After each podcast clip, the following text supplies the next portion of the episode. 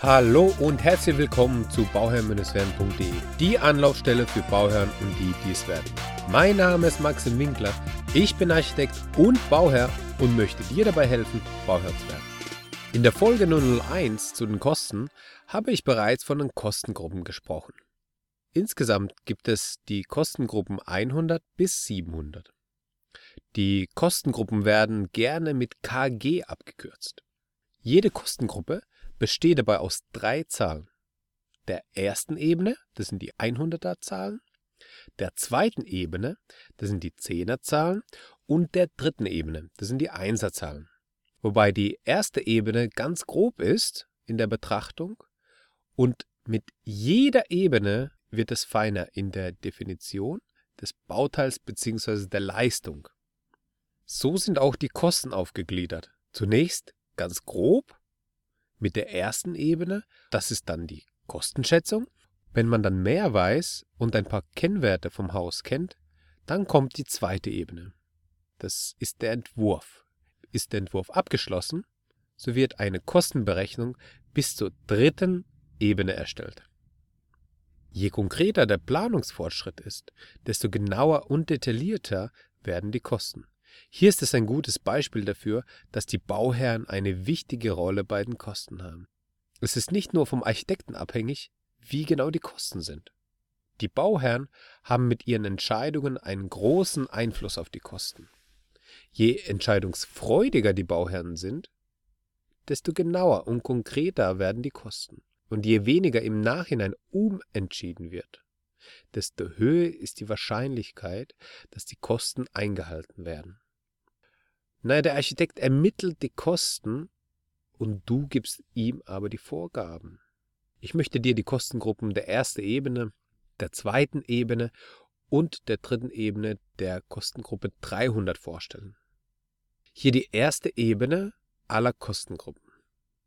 Kostengruppe 100 Grundstück, KG 200 Herrichten und Erschließen, KG 300 Bauwerk, Baukonstruktion, Kostengruppe 400 Bauwerk, technische Anlagen. Ja, man merkt schon, dass Kostengruppe 300 und 400 oft zusammengehören, weil die den Namen Bauwerk beinhalten.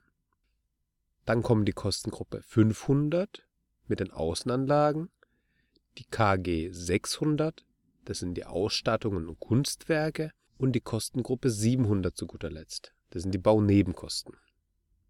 Die erste Ebene ist wirklich nur ganz, ganz grob. Hier arbeitet man mit gewissen Kostenkennwerten und geht über die Kubatur oder die Fläche, um einen Korridor für die Kosten zu bekommen. Es ist eine grobe Schätzung, bei der vieles noch unklar ist. Eine Streuung von plus minus 25 Prozent in dieser Phase ist zulässig. Hat man den Standard und die Größe von dem Haus schon fixiert, so kommt man da auf plus minus 5 bis 10 Prozent.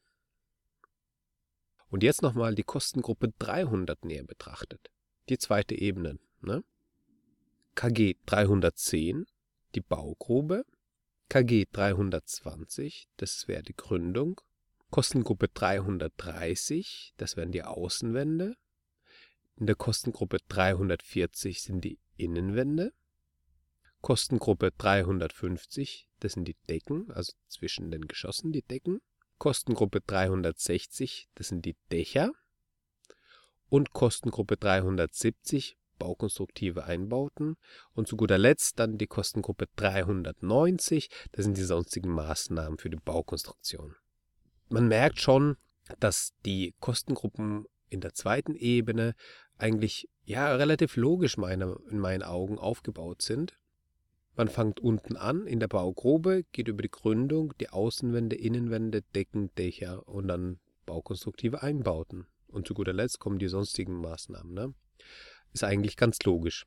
Man sieht, dass die zweite Ebene bereits ein paar Bauteile zusammenfasst und es detaillierter wird. Jetzt muss man schon etwas genauer schauen. Aber für eine Kostenberechnung ist es noch nicht fein genug. Am Beispiel der Kostengruppe 330 Außenwände kann man sehen, dass es doch recht grob ist. Die Außenwand besteht eben nicht aus einem Bauteil, sondern aus mehreren. Beispielsweise ein Außenwandaufbau bei einer hinterlüfteten Fassade. Da haben wir den Plattenbelag, wir haben die Konterlattung, wir haben die Lattung, wir haben eine Holzfaserplatte, dann eine Mineralwolldämmung, die Unterkonstruktion, Mauerwerk und Innenputz, wenn wir von außen nach innen gehen. Die einzelnen Positionen, also die einzelnen Bauteile, haben verschiedene Kostenkennwerte. Ein Erfahrungswert für die Außenwand bzw. ein Wert aus einem Kostenprogramm kann die einzelnen Positionen in der Kostengruppe 330 zusammenfassen. Und wenn man noch tiefer einsteigt, so setzt sich dann die dritte Ebene zu der Kostengruppe 330 Außenwände dann zusammen.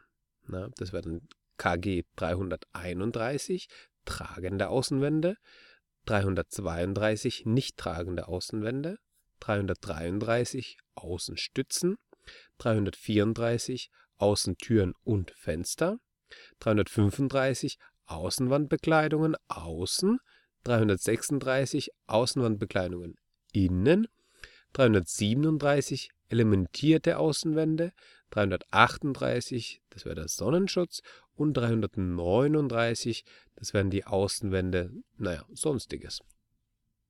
Um jetzt eine exakte Beschreibung der Fenster oder Türen zu erhalten, müsste man in die vierte Ebene gehen.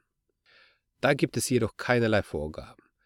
Die vierte Ebene ist dann total individuell und dann auf dein Projekt zugeschnitten. Um einen Überblick zu den Kostengruppen über drei Ebenen zu haben, kannst du die folgenden Kosten 001 anschauen. Dort kannst du eine Excel-Tabelle runterladen, in der auch alle Kostengruppen aufgelistet sind. Am besten ist es, du fliegst da mal drüber und schaust es dir nicht zu genau an.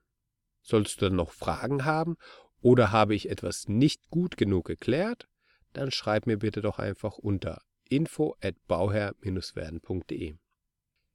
Wenn du jetzt weiterhin auch noch Fragen hast zum Kostengruppen oder zu Kosten im Allgemeinen, kannst du mir auch gerne schreiben. Und immer dran denken, um Bauherr zu werden, schau rein bei Bauherr-Werden. Dein Max.